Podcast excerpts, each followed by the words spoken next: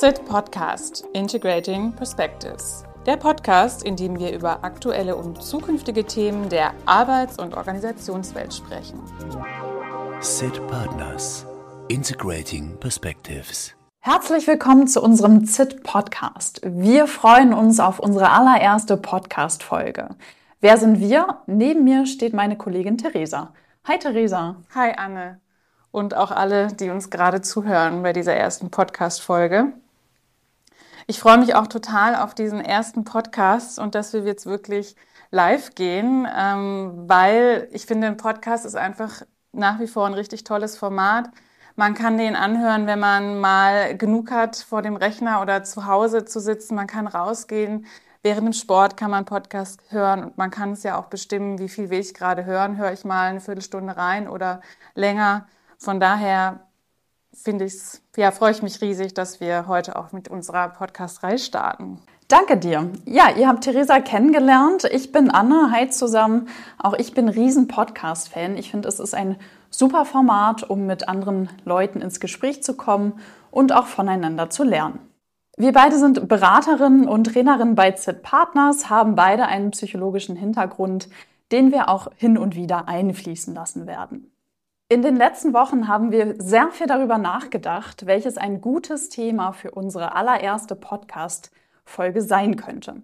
Und die Entscheidung ist uns so gar nicht leicht gefallen und genau deshalb haben wir das direkt zum Thema genommen. In dieser Folge sprechen wir über Entscheidungen. Konkret beschäftigen wir uns mit zwei Fragen. Frage Nummer eins, wie treffe ich gute Entscheidungen? Und Frage Nummer zwei, welche Rolle spielen Kopf und Bauch dabei? Theresa, du hast gestern in der Mittagspause zu mir gesagt, ähm, die Inhalte, die wir hier in der Podcast-Folge besprechen, die kommen mir im Alltag immer wieder in den Kopf. Und ähm, das zeigt mir einfach, wie wichtig Entscheidungen im Alltag sind und wie viele Entscheidungssituationen es im Alltag gibt. Und wenn ich mal so drüber nachdenke, was ich alles so an einem Tag entscheide, dann geht es eigentlich schon morgens im Bett los. Ähm, ich überlege dann, stehe ich auf oder bleibe ich doch noch fünf Minuten liegen? Wird es heute der schwarze Pulli oder doch das blaue Hemd? Gibt es eher ein Brot zum Frühstück oder Porridge? Und nehme ich das Auto oder die Bahn zur Arbeit? Und das könnte ich jetzt beliebig so weiterführen, Anne, diese Liste. Was esse ich zum Mittagessen? Gehe ich abends noch zum Sport oder streue ich doch lieber die Netflix-Serie auf dem Sofa weiter? Was glaubst du denn, wie viele Entscheidungen wir täglich so treffen, Anne? Gute Frage. Vielleicht so 8000 Entscheidungen? Ja, es sind ein paar mehr tatsächlich. Es sind so um die 20.000 Entscheidungen, die wir täglich treffen. Und aufgrund der Fülle an Entscheidungen, kannst du dir vorstellen, treffen wir die meisten Entscheidungen blitzschnell und intuitiv. Wie zum Beispiel, wie du auch gesagt hast, was wir zum Frühstück essen, nehmen wir jetzt Bus oder Bahn zur Arbeit. Die gehen in der Regel ziemlich schnell, mhm. was auch gut so ist, weil wenn ich bei jeder dieser Entscheidungen lange nachdenken würde und Listen machen würde, naja, würden wir nicht allzu viel entscheiden an einem Tag. Andere Entscheidungen sind tatsächlich schwieriger und komplexer, wie zum Beispiel die Berufswahl, Positions- oder Jobwechsel, die brauchen dann in der Regel schon ein bisschen mehr Bedenkzeit, ein bisschen mehr Vorlauf und Beschäftigung. Auch in der Rolle als Führungskraft oder zentrale Entscheidungsperson, da ist es ja eine ganz zentrale Aufgabe, unterschiedlichste Entscheidungen zu treffen, teilweise auch komplexer Natur. Dinge wie, wie setze ich mein Team zusammen? Wen stelle ich ein? Wie richten wir uns strategisch aus in den nächsten fünf Jahren? Entwickeln wir ein neues Produkt? fusionieren wir mit einem anderen Unternehmen. Das sind Dinge, da nehme ich mir in der Regel doch etwas mehr Zeit und beschäftige mich etwas ausführlicher damit, um dann da eine Entscheidung zu treffen. Und neben dieser Fülle an Entscheidungen, die wir treffen, befinden wir uns ja heute zunehmend in einer Welt, die immer dynamischer, immer komplexer, immer schneller ist und uns zusätzlich vor Herausforderungen stellt. Also Stichwort VUCA-Welt. Ja, dann habe ich nicht nur 20.000 Entscheidungen am Tag, sondern ich habe auch Hierarchien, die sich verändern hin zu flacheren, individuelleren und agileren Modellen. Was grundsätzlich eine grüßenswerte Entwicklung ist, Ähm, gleichzeitig heißt das, diese Knotenpunkte, wo Entscheidungen getroffen werden, verteilen sich ja immer mehr in der Organisation. Das heißt, es ist nicht mehr klassisch, ich sag mal, an der Spitze oder am Kopf wenige Personen, sondern es sind viele Personen. Ähm, und da ist es auch wichtig, dass die letztlich fähig sind, gute Entscheidungen zu treffen und dass ich als Person, die vielleicht ähm, weiter oben bin, an der Spitze auch abgeben kann. Gleichzeitig neben der komplexen Umwelt stehen wir ja auch mehr und mehr Teilentscheidungen und Teilentscheidern gegenüber. Und was ihr alle kennt, es gibt immer mehr Möglichkeiten. Wir haben einfach ein endloses Angebot. Wir haben uns vorher noch darüber unterhalten, wie viele Anbieter, Serienanbieter es überhaupt gibt. Ja, also von Amazon Prime, von Netflix, von Apple TV und so weiter. Und haben beide festgestellt, wir kennen diesen Moment, du vielleicht auch als Zuhörer, Zuhörerin. Du sitzt da, ja, welche Serie soll ich denn jetzt gucken? Ja, ähm, und es vergeht irgendwie Zeit oder im Supermarkt oder wenn du ein neues Produkt bestellen willst, was es einfach für eine Fülle an Angeboten gibt, All diese Gründe machen diese Fähigkeit, gute und nachhaltige Entscheidungen zu treffen, immer wichtiger, um uns selbst, um unsere Organisation, unser Umfeld gut navigieren zu können in dieser komplexen Welt. Puh, das klingt erstmal sehr erschlagend, wenn du so erzählst. Ich kann mich in vielen, vielen, was du, in vielen ähm, Dingen, die du beschrieben hast, sehr gut wiederfinden bei diesen unzähligen intuitiven und auch bedachten Entscheidungen, die wir in dieser ganz komplexen Berufs- und Arbeitswelt treffen, stellt sich mir jetzt die Frage, wie funktioniert das eigentlich? Also wie treffe ich Entscheidungen, wenn das doch so wichtig ist? Gute Frage, spannende Frage. Entscheidungen sind immer das Ergebnis eines Prozesses, der dahinter liegt. Das heißt, wie die Art, wie wir entscheiden, also der Weg zur finalen Entscheidung ist mindestens genauso wichtig wie dann die Entscheidung selbst, die getroffen wird, die ja wiederum auch eine Wirkung entfaltet in der Organisation, in der Umgebung. Lohnt sich also, dass wir uns das mal genauer anschauen. Kurzer Exkurs an dieser Stelle zum Gehirn. Das menschliche Gehirn ist vereinfacht gesagt zweigleisig angelegt verfügt also über zwei Systeme, um Entscheidungen zu treffen. Das erste System liegt, wenn du mal deine Hand an deine Stirn legst, ganz vorne im Gehirn. Ah, das ist der sogenannte präfrontale Kortex, vielleicht dir schon mal begegnet der Name. Der ist zuständig für Verstand, für Ratio, für Logik, also bewusste Verarbeitung von Dingen. Und das zweite System, das ist weiter unten im Gehirn angesiedelt, das sogenannte limbische System. Das ist zuständig für die unbewusste, mehr emotionale Informationsverarbeitung. Wir haben ja auch dieses Sprichwort aus dem Bauch heraus, auch wenn der Bauch nicht hier oben im Kopf liegt. Ähm, und Du kannst dir vorstellen, dass aufgrund der Fülle an Entscheidungen, die wir täglich treffen, der größere Teil der Entscheidungsprozesse unbewusst, also automatisch abläuft. Wir sagen ja auch so, wir sind im Autopilot und zack, Entscheidung getroffen. Mhm. Wunder dich nicht, wenn du unterschiedliche Begrifflichkeiten findest zu den Systemen. In der Psychologie unterscheiden wir unter dem nennen wir das diese Zwei-Prozess-Theorie, also Zusammenspiel von Verstand und Emotionen, was ich gerade veranschaulicht habe. Ihr werdet aber auch Bezeichnungen finden wie System 1 und System 2 oder analytische, nicht analytische Entscheidungsstrategien. Also je nach Wissenschaft gibt es da etwas andere Formulierungen.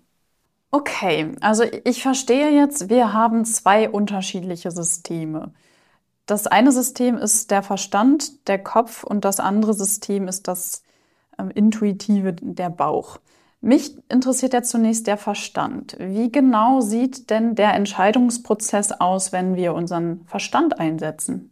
Ja, das will ich mal an einer ganz, an einem ganz einfachen Beispiel erläutern und erklären. Zwar nehme ich das Beispiel Kauf einer Kaffeemaschine. Inzwischen ist Kaffee ja wieder, wenn, wenn du Kaffeetrinker bist. Ich liebe Kaffee. ähm, sehr in Mode gekommen. Ja, wenn wir uns umschauen, gibt es unzählige Maschinen und Anbieter und Bohnensorten und so weiter. Und wenn ich mir jetzt eine neue Kaffeemaschine zu äh, oder beschaffen möchte, dann schaue ich mir im ersten Schritt alle alternativen Modelle an. Schaue mir die genau an, sammle Informationen, zum Beispiel Kaffeefiltermaschine, PETS-Maschine, Siebträger, eine Bialetti oder diese klassische Kaffeepresse, um dann im zweiten Schritt die Wahlmöglichkeiten und die entsprechenden Folgen, Konsequenzen zu bewerten. Das heißt, wie ist der Preis, wie ist die Größe, wie ist das, die Farbe, das Modell, die Marke, Qualität. Und dabei kann ich alle diese Aspekte, die mir wichtig sind, berücksichtigen, dass ich eben sage, naja, ich will 1000 Euro ausgeben, es soll nicht eine bestimmte Größe überschreiten, es soll leise sein, es hat am besten eine schwarze Farbe und ist von einer bestimmten Marke. Gleichzeitig kann ich sagen, nee, mir ist genau eine Sache davon wichtig, und zwar die Qualität, der Geschmack. Ich will eine Siebträgermaschine, alles andere ist mir egal. Oder ich will einfach, dass es schnell geht, ein Knopfdruck, zack, Kaffee ist da. Das heißt, dann würde ein einziges Kriterium alle anderen Alternativen sozusagen ausstechen und ähm, die anderen Kriterien sind mir dann egal. Und auf dieser Basis komme ich dann zu einer Entscheidung und kaufe die entsprechende, das entsprechende Modell. Das heißt, es läuft also sehr bewusst ab, der Prozess, sehr langsam, wenn ich mich auch erstmal informiere und analysiere und bewerte und dann gibt es so ein richtig oder falsch ähm, im Ergebnis. Ist dir das verständlich geworden, wie es abläuft? Ja, das kann ich sehr gut nachvollziehen. Ich stelle mir das beim Kauf einer Kaffeemaschine sehr gut machbar vor dass ich die Entscheidungskriterien, die du benannt hast, ähm, vielleicht auch einfach notiere und eine Pro- und Kontraliste erstelle und vielleicht auch Gewichtung einfüge, welches Kriterium ist mir wichtig und wie entscheide ich mich am Ende.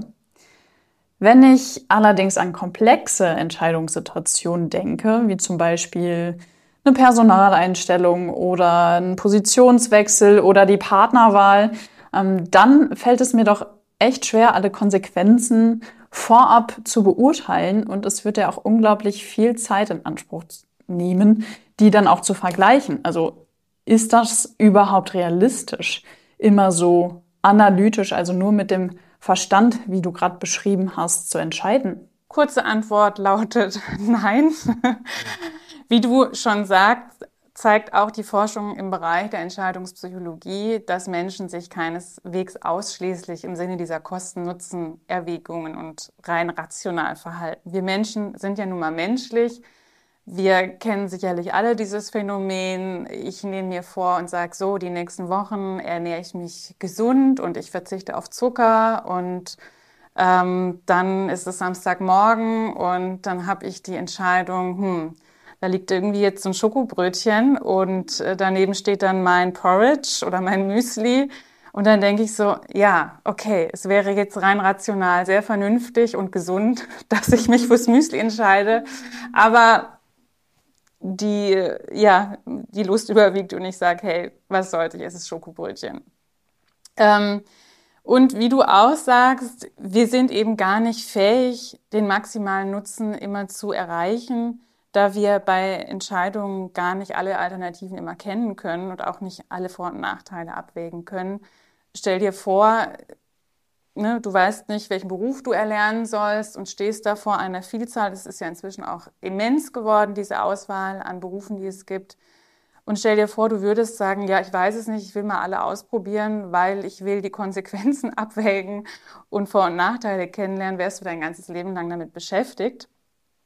Oder ähm, auch ein anderes Beispiel aus der Arbeitswelt, Einstellung von neuen Mitarbeitern, das du auch genannt hattest.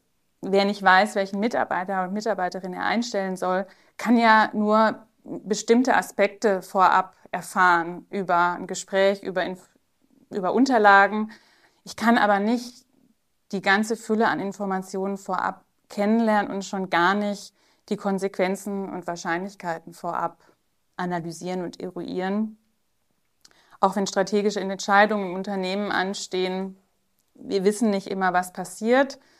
Auch wenn dann mal so eine Corona-Pandemie um die Ecke kommt, kann ja sein, wir haben gerade unser, unsere Strategie festgelegt und dann kommt da eben eine Pandemie und wirft quasi alles über den Haufen. Also es ist schlicht nicht möglich, all diese Aspekte vorab zu kennen und zu erfassen. Deswegen kurze Antwort, ähm, es ist nicht, nicht realitätsnah und auch nicht möglich. Mhm. Da kann ich mich gut einfinden. Mir fällt oder fallen mehrere Situationen ein. Da erlebe ich das, dass ich ganz intuitiv aus dem Bauch heraus entscheide und häufig passiert das unter der Dusche. Vielleicht kennst du das auch. Schubst, da stehst du da und auf einmal ist die Entscheidung da oder ist die Idee da und du hast es ganz klar vor Augen, ohne dass du es wirklich erklären kannst. Also scheint auch ganz typisch in unserem Alltag zu sein, dass wir per Bauch, also intuitiv entscheiden. Du hast jetzt schon gesagt, es passiert im Alltag. Du hast noch nicht gesagt, wie läuft denn hier der Prozess ab? Beim Verstand habe ich das gut verstanden. Wie läuft denn der Prozess bei Bauchentscheidungen ab? Hier ist es, wie vorhin schon angedeutet, ein bisschen anders. Es läuft ja hier unbewusst ab. Es ist eher aus so einem ersten Impuls heraus, wie du auch gesagt hast, ich stehe unter der Dusche, zack, es ist da, Entscheidung getroffen. Ich weiß irgendwie auch nicht genau, warum. Ich kann auch gar nicht das so in Worte fassen. Es ist so ein Bauchgefühl. Es ist sowas Intuitives, Impulsives. Es ist da und es ist auch sowas, ja, finde ich gut oder nicht weniger richtig oder falsch. An der Stelle finde ich ein Zitat ganz schön von dem französischen Mathematiker, Philosoph Blaise Pascal, ist schon ewig lange her, aber ich finde immer noch sehr treffend. Er hat gesagt, das Herz hat seine Gründe, die die Vernunft nicht kennt. Und genau das bringt zum Ausdruck, es gibt da Dinge, äh, es gibt da eben ein zweites System, das können wir nicht immer so klar benennen. Gleichzeitig ist es sehr, sehr wichtig, neben dem System Verstand, um gute Entscheidungen zu treffen. Und sicherlich erinnerst du dich auch an eine Situation, in der rein rational alles gegen eine bestimmte Entscheidung gesprochen hat und trotzdem hast du dich im Endeffekt irgendwie dafür entschieden. Ein anderes Beispiel auch aus der Organisationswelt dazu möchte ich geben, und zwar eine Teamleiterin, die schon länger im Unternehmen ist und seit der Corona-Pandemie machen sie bestimmte Teammeetings virtuell, macht auch viel mehr Sinn, weil es geht schneller, es ist strukturierter, es müssen nicht alle so weit fahren, spricht also grundsätzlich alles dafür, das auch weiterhin virtuell zu machen.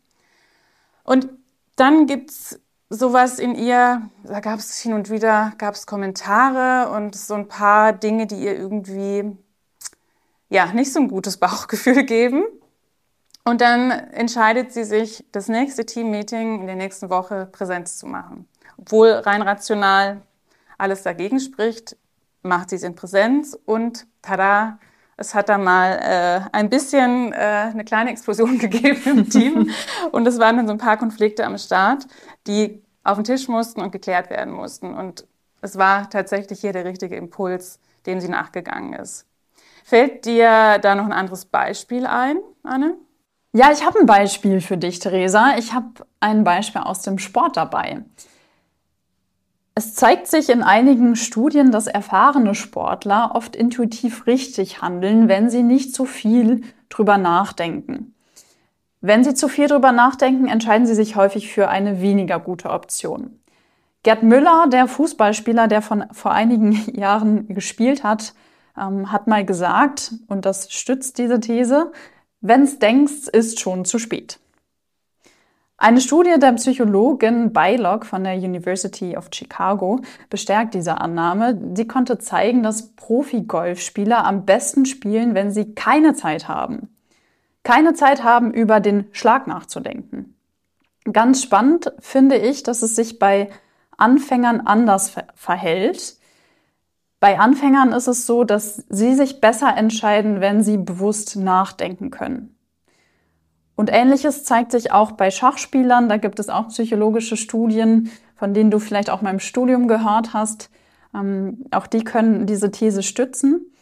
Und spannend ist auch mal zu überlegen, woran liegt das? Und die Studien nehmen an, dass erfahrene Personen im Vergleich zu unerfahrenen auf abgespeicherte Erfahrungswerte auf einen unbewussten Wissensspeicher zurückgreifen können. Und deshalb können sie ganz intuitiv eine gute Wahl treffen. Da kann ich übrigens auch nochmal gut an mein Beispiel gerade andocken von der Teamleiterin. Da war es auch so, dass sie schon das Team kannte, das Unternehmen kannte. Das ist eben auch nochmal eine andere Perspektive, als wenn ich jetzt in einem ganz neuen Kontext bin, kenne das Unternehmen nicht. Heißt nicht, dass ich da nicht zu einem ähnlichen Entschluss kommen kann, aber es ist schwieriger, wenn ich da entweder keine Erfahrung im Unternehmen habe oder auch in der Position nicht. Also das ja. ist tatsächlich ein ausschlaggebender Faktor bei, ähm, bei der Entscheidung über den Bauch. Super. Überleg doch mal, liebe Podcast-Hörerinnen, lieber Podcast-Hörer, ob dir ein eigenes Beispiel für eine gute intuitive Entscheidung einfällt. Theresa, wir haben jetzt ganz viel über das Thema Intuition und intuitive Entscheidungen gesprochen. Was genau ist denn eigentlich Intuition? Ich habe es tatsächlich ja auch schon ganz oft genutzt, glaube ich, mhm. in diesem Podcast. Also gut, dass du es nochmal aufgreifst. Ich möchte an dieser Stelle gerne den Gerd Gigerenser ähm, hinzunehmen, ähm, gedanklich. Der ist auch Psychologe, deutscher Psychologe und Entscheidungsexperte, beschäftigt sich ganz viel auch mit dem Thema Risiko und Entscheidungen. Und ich finde, er hat eine gute ähm, Beschreibung gefunden für Intuition. Er sagt, es ist wie eine unbewusste Intelligenz, die eben auf jahrelanger Erfahrung beruht. Und er hat drei Kriterien ähm, erstellt, um sie zu beschreiben. Also es ist ein Urteil, das sehr schnell im Bewusstsein auftaucht. Also es ist dieses Zack, es ist da. Also es ploppt einfach auf. Genau. Mhm. Wir kennen die tieferen Gründe nicht. Es ist uns also nicht bewusst, warum. Ich kann nicht genau erklären, warum jetzt genau. Es ist sowas, mh, hm, ich habe so einen Impuls, es ist so, ich spüre das. Und es ist wichtig, stark genug, dass ich wirklich danach handle. Also es löst schon einen Impuls aus, dass du sagst, ja, Option A wähle ich oder ja, ich mache dieses Teammeeting jetzt und nicht nur da drumherum denkst, sondern du gehst dem Impuls schon auch nach. Und dann ist es wie so eine adaptive Toolbox, die sehr effizient und nützlich sein kann, um auch schnell Entscheidungen treffen zu können.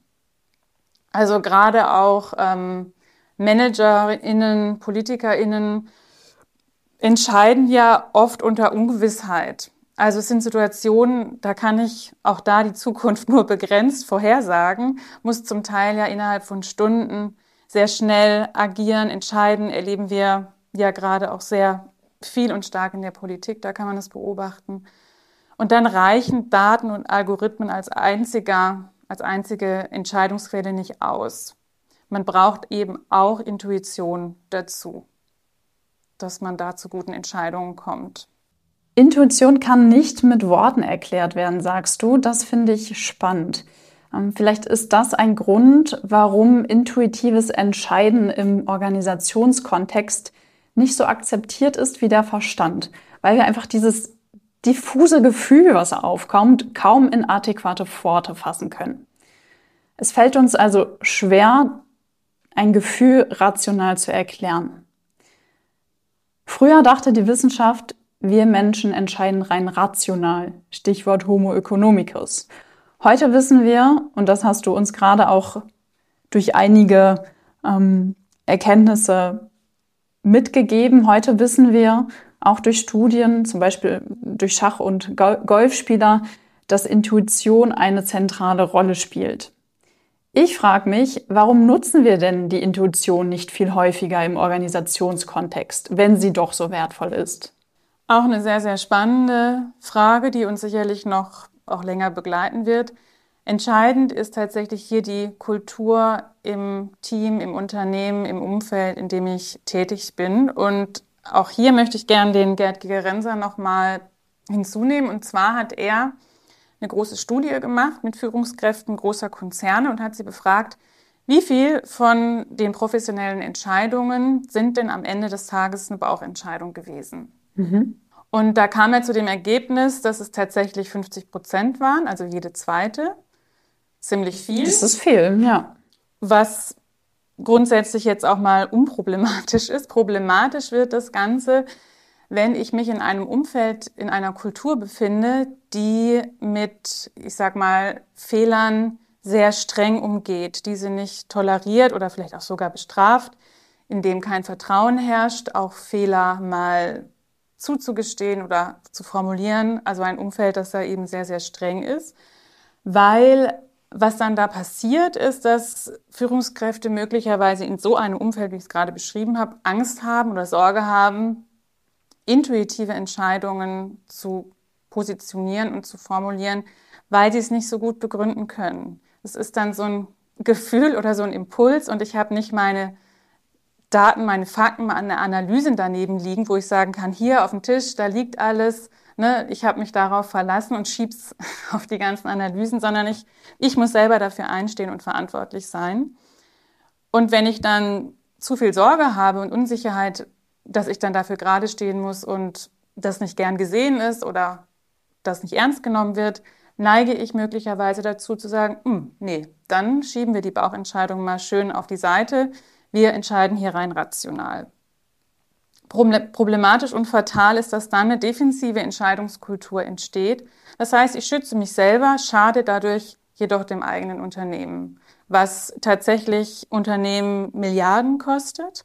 Das wurde auch herausgefunden. Ich möchte es an einem Beispiel noch mal ein bisschen konkreter machen. Stell dir vor, dein Vorgesetzter, deine Vorgesetzte kommt mit der Idee um die Ecke und sagt, wir als Unternehmen für, wir, wir stellen Räder her, unterschiedlicher Art. Wir wollen fusionieren mit einem Unternehmen, die super gut zu uns passen. Die machen GPS-Systeme, das können wir super gut verbinden. Wir haben uns die Zahlen, die Analysen angeguckt. Es ist also sehr lukrativ und hat auch ne, für die nächsten Jahre richtig gutes Potenzial. Klingt doch gut, würde ich Klingt, einsteigen. Genau, klingt mehr als gut. So, und du ähm, hast aber schon, kennst ein bisschen dieses Unternehmen, hast das ein oder andere schon gehört, hast den ein oder anderen Prozess mitgekriegt, der dir Fragezeichen macht, kannst es aber nicht genau belegen, benennen, schon gar nicht mit irgendwelchen Zahlen oder Daten oder Fakten und denkst so, mh, hm, in so einer Kultur, da geht's eher eben strenger zu, da schiebe ich das mal schön auf die Seite und sage davon nichts, obwohl ich weiß und da in mir so einen ganz starken Impuls habe, dass das keine gute Option ist, so vorzugehen. Und ne, wenn das eben passiert, dann ist es letztlich eben sehr, sehr fatal für Unternehmen, wenn sie dieser, diesem zweiten System, diesem Bauchsystem keinen Raum geben. Mhm. Und durch, ich sag mal, ohne Risiko und keine Intuitionen können eben auch weniger Innovationen entstehen, was wiederum auch schade ist für die, die Arbeitswelt Klar ist natürlich, dass man aus Fehlern auch lernen muss. Ne? Dass es jetzt nicht so ist, dass man Fehler über Fehler macht und keiner, es hat keine Konsequenzen. Das ist auch klar. Gut, ich habe jetzt verstanden, intuitive Entscheidungen sind total wertvoll, vor allem auch im Organisationskontext und es braucht dafür eine gewisse Fehlertoleranz beziehungsweise eine Kultur, die auf Vertrauen beruht und man auch diffuse Gefühle versucht zu äußern. Jetzt könnte ich es mir ja einfach machen und sagen, okay, wenn das doch so wertvoll ist, dann entscheide ich jetzt nur noch rein intuitiv. Theresa, kann ich mich denn wirklich immer auf meine Intuition verlassen? Oder kann die mich auch öfters mal in die Irre führen? Mhm. Was denkst du? Ich glaube, sie führt mich hin und wieder in die Irre. und manchmal ist sie auch hilfreich. Es kommt immer drauf an. Ja, also meine Antwort ist Jein an der Stelle es sind nicht immer die Gefühle oder die Intuition, die uns lenken in unseren Entscheidungen. Denn hinter vielen vermeintlichen Bauchentscheidungen stecken oft ganz simple Faustregeln, die unser Leben stark vereinfachen. Die sogenannten Heuristiken, sicherlich auch schon mal davon gehört. Heuristiken sind mentale Strategien, die uns helfen, mit begrenztem Wissen, begrenzter Zeit ressourcensparend, unkompliziert Entscheidungen zu treffen, was ja grundsätzlich total Sinn macht und ähm, auch erforderlich ist. Oft haben diese auch eine hinreichende Güte für Entscheidungen, aber es gibt eben die Gefahr, dass gerade in komplexen Situationen oder in Situationen, wo wir wenig Erfahrung haben, dass wir voreilige, systematisch verzerrte Schlüsse ziehen, also Fehlurteile entstehen. Und diese Heuristiken laufen in der Regel auch unbewusst und automatisch ab. Das heißt, die schleichen sich ebenso ganz schön ein, ohne dass wir das merken. Ähm, und gerade, wie ich es gesagt habe, wenn wir wenig Erfahrung haben in einem bestimmten Bereich, dann wollen wir die ganz gern mal nutzen. Mhm. Klingt spannend. Kannst du mir ein Beispiel dafür geben? Ja, da würde ich gerne ein kleines Experiment mit dir machen, Anne, wenn du äh, am Start bist. Ja. Das, ist, das ist kein großes Ding. Ich stelle dir nur ein paar Fragen. Mhm, okay, können wir machen. Super. Drei Fragen. Welche der folgenden Städte ist größer? Was denkst du? Detroit oder Fresno? Mm, Detroit. Boston oder Jacksonville? Jacksonville. Las Vegas oder San Jose? Las Vegas. Ja, hat gut funktioniert, mein Experiment. Die Kandidatin erhält einen von drei Punkten. Mhm. Ähm, das heißt, zwei Antworten waren tatsächlich falsch, eine war richtig. Welche war richtig? Die zweite war richtig. Mhm. Die anderen beiden waren also falsch. Boston ist größer als Jackson. Nee. Jacksonville ist größer als genau, Boston. Genau, ah, das habe genau. ich richtig erraten. Genau, Gut. Genau, die ja. war richtig. Ähm, bei den anderen beiden war es tatsächlich falsch. Wahrscheinlich ist es dir als Hörer und Hörerin ähnlich ergangen, was den meisten Menschen so geht. Also, weil was passiert ist genau, dass das Verfügbarkeitsheuristik, so heißt es, Phänomen, was dahinter steckt, greift. Und Detroit ist den meisten Menschen vertrauter als Fresno, würde ich mal behaupten. Deswegen ist mhm. es einfach schneller im Kopf da, zack es ist mir vertrauter, es ist mir bekannter, es ist schneller da und deswegen leite ich ab, ah ja, es ist bestimmt Detroit. Weil Fresno, keine Ahnung, habe ich noch nie gehört. Und da gibt es noch tausende von anderen Heuristiken, die ähnlich funktionieren und uns da eben zum Teil in die Irre führen. Wir haben auf jeden Fall verstanden, ähm, was dahinter steckt. Also das, was mir, mir verfügbar ist, schätze ich einfach auch als größer oder wahrscheinlicher ein. Ja, genau, okay. ganz genau. Das ist, erleben wir manchmal auch bei ähm, Einstellung von neuen Mitarbeitern, Mitarbeiterinnen, mhm. ähm, dass wir auf bestimmte Aspekte, ne, dass sie uns so präsent sind oder wir nur nach, nach einem Aspekt gehen und andere ausblenden oder da falsche Schlüsse ziehen. Okay, hast du noch ein Beispiel für uns? Ja, ein Beispiel, ein anderes Heuristik möchte ich ganz gern noch euch erläutern. Das ist der sogenannte Sunk-Cost-Effekt. Und zwar stell dir vor, du bist ein Scrum Master in einem größeren Unternehmen, wo es mehrere agile Entwicklungsteams unter einen Hut zu bekommen gilt. Du hast dich auch schon mit unterschiedlichen Skalierungsframeworks auseinandergesetzt und hast mit deinen anderen Scrum Master Kollegen bestimmtes Modell favorisiert und das wollt ihr jetzt einführen im Unternehmen. Dazu hast du dich zu einem Präsenztraining angemeldet, mal schöne Anmeldegebühr von 3000 Euro schon überwiesen, mhm. die übrigens nicht erstattungsfähig ist. Und auch hier kam eine Pandemie um die Ecke und das Training verschiebt sich mal so schön Monat um Monat. In der Zwischenzeit unterhältst du dich mit anderen Vertretern, Kollegen aus anderen Branchen und merkst, also irgendwie so, wie der Anbieter das vorhat und vermitteln will, macht dieses Modell bei uns gar keinen Sinn. Wir brauchen da noch mal einen ganz anderen Ansatz, viel individueller und eigentlich macht diese Weiterbildung auch jetzt so nicht mehr wirklich Sinn. Dann, ein paar Monate später, taucht diese Fortbildung wieder auf. Sie soll jetzt stattfinden, kann auch wieder Präsenz stattfinden. Jetzt stehst du aber da und merkst, naja, so relevant ist es eben jetzt in der Form nicht mehr für uns oder nicht mehr so ganz passend. Was glaubst du? Nimmst du oder wie würdest du dich entscheiden? Mhm. Nimmst du teil oder sagst du ab? Also ich habe schon 3000 Euro Anmeldegebühr gezahlt Korrekt. und da, da würde dann auch noch was draufkommen. Das heißt, für die komplette Ausbildung würden noch mal ein paar tausend Euro genau. fällig werden. Tja, ich habe ja schon 3000 Euro gezahlt, also will ich ja auch teilnehmen. Mhm.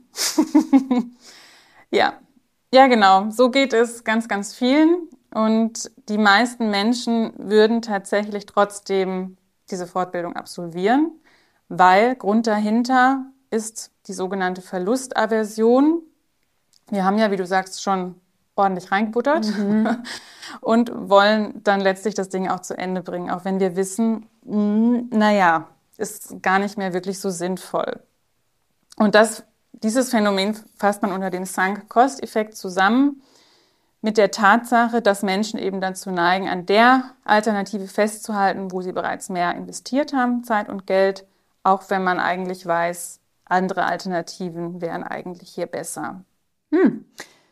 Da fällt mir ein Praxisbeispiel ein. Ich denke gerade an unseren alten Reisetransporter. Der musste ständig in die Werkstatt, weil irgendetwas kaputt ist. Dann haben wir auch noch selbst viel Zeit reingesteckt, haben den Rost entfernt, das Ganze aufpoliert. Wir haben also immer mehr Geld und auch immer mehr Zeit reingesteckt. Und weil wir schon so viel rein investiert haben, drehen wir das Spiel einfach weiter. Und am Ende ist es ja sinnvoller, das Ding einfach zu verkaufen. Es ist ja ein, ein Fass ohne Boden an der Stelle. Ja, gut, verstanden. Ja. Und ich glaube, jeder kennt diese Phänomene. Es wird ein neues Tool eingeführt oder man hat einfach schon so, oh, wir haben schon so viel investiert. Nee, wir machen das jetzt, wir machen das jetzt weiter. Ist schon so viel, wir machen es jetzt weiter. Und wir denken nicht mehr so sehr darüber nach, macht das Ganze eigentlich noch Sinn? Oder ist es einfach sinnvoller und effizienter zu sagen, stopp? Vor diesen Heuristiken, und es gibt ja noch zig mehr, sind wir alle nicht gefeit, selbst Psychologen nicht und ja. Psychologinnen, wie ihr festgestellt habt. Ähm, daher ist an einigen Stellen Vorsicht geboten, hm, was mich abschließend zu der Frage bringt, wann entscheide ich mich denn jetzt wie am besten in unserer komplexen VUCA-Welt? Ja, ich habe fast mit der Frage gerechnet. Die ist, wie ihr jetzt wahrscheinlich merkt, gar nicht so ganz leicht äh, zu beantworten. Was ich aber dazu sagen kann, ist, es hat auch eine israelische Psychologin herausgefunden, dass wir mit der Zeit eher eine Präferenz entwickeln, also eher der bekannte Kopftyp oder eher der bekannte Bauchtyp. Der Clou an der Sache ist, wie ich auch schon habe durchblicken lassen, für gute Entscheidungen brauchen wir beide Systeme. So, wir sind nicht nur entweder oder, wir brauchen beides. Wichtig ist zu wissen, dass wir immer wieder auch bewusst damit umgehen, dass ich bewusst mache, welche Heuristiken greifen, dass ich mir bewusst mache, habe ich schon Erfahrung in dem Bereich, habe ich, kann ich mich auf meine Intuition verlassen, habe ich da einen, gute, einen guten Hilfsgeber oder Geberin in mir oder nicht? Ist es eine komplexe Entscheidung oder ist es halt auch, ja, was esse ich zum Frühstück? So what? Das ist auch jetzt nicht so wichtig, wie wenn man mit einem anderen Unternehmen fusioniert. Also zu fragen, in welcher Situation befinde ich mich und was ist jetzt hier sinnvoll. Wenn die Dinge unbekannt sind, ist es absolut hilfreich, dass man sich klar macht, welche Handlungsoptionen bleiben mir denn im Falle einer sogenannten Fehlentscheidung. Also Beispiel nochmal Corona-Schutzmasken. Ganz am Anfang hieß es ja, ja, Masken bringen nichts. So, wir haben sie trotzdem bestellt und wenn ich zu viele Masken bestelle, ist es ja längst nicht so schlimm, als wenn ich eben sage, nee, wir bestellen keine. Dann ist der Schaden nicht so groß ne, als andersrum. Also sich das mal bewusst zu machen, wenn man wenig Erfahrung hat und die Dinge ja von hoher Bedeutung sind, kann eben helfen. Jetzt interessiert mich natürlich noch, Anne, wie sieht es denn bei dir aus? Bist du eher der Kopf- oder der Bauchtyp? Ich glaube, je älter ich werde, umso eher treffe ich Bauchentscheidungen. Vielleicht ist es gerade bei mir bei 50-50. Mhm. Von beidem etwas. Und bei dir? Ich sage eher Bauchentscheidungen. Gleichzeitig merke ich, wenn je nachdem das Umfeld so getaktet ist oder ich mehr im Autopilot bin, dann auch wirklich dem Raum zu geben und zu sagen, hey, so was sagt mir denn eigentlich gerade so mein innerer Kompass und dem dann tatsächlich auch Raum zu geben und dem zu vertrauen. Liebe Podcasthörerinnen, lieber Podcasthörer, bist du eher der Kopf oder der Bauchentscheider? Super. Vielen Dank dir, Theresa, für den Austausch und die Impulse zum Thema Entscheidungen. Danke ich, dir. danke. Ich weiß jetzt, ich kann Entscheidungen über zwei Systeme treffen. Kopf und Bauch. Bauchentscheidungen sind besonders zielführend, wenn ich über einen großen Erfahrungsschatz verfüge. Wenn ich eher weniger Erfahrungen habe, kann ich natürlich auch intuitiv entscheiden. Vielleicht lohnt es sich an der einen oder anderen Stelle, mir aber doch mal ein bisschen Zeit zu nehmen. Bauchentscheidungen können mich auf der anderen Seite aber auch in die Irre führen, wenn ich zu viel Vertrauen in die schnellen Antworten meines Gehirns habe. Stichwort Heuristiken und davon hast du uns heute zwei vorgestellt. Mhm. Und um vorteilhafte Entscheidungen zu treffen, und das kam an einigen Stellen immer wieder raus, ist es hilfreich, ein Zusammenspiel aus Kopf und Bauch zu nutzen. Jetzt fragst du dich bestimmt, was hilft mir denn ganz persönlich dabei, gute Entscheidungen im privaten und auch im beruflichen Kontext zu treffen. Theresa hat hin und wieder schon Impulse gegeben. Wir wollen das gerne vertiefen in unserer Podcast-Reihe Practices. Hört da doch mal rein. Dort stellen wir dir ganz praktische Tools und Techniken vor, die dir helfen, gute Entscheidungen zu treffen. Und zum Schluss machen wir dir es jetzt ganz einfach, lieber Hörer, liebe Hörerinnen, und nehmen dir die Entscheidung ab. Abonniere einfach unseren Podcast. Danke dir und bis zum nächsten Mal. Bis zum nächsten Mal. Das war eine Folge der Reihe SIT Concepts. Wenn du mehr zu diesem Thema erfahren möchtest, schau in die Show Notes unter dieser Podcast-Folge. SIT Partners Integrating Perspectives.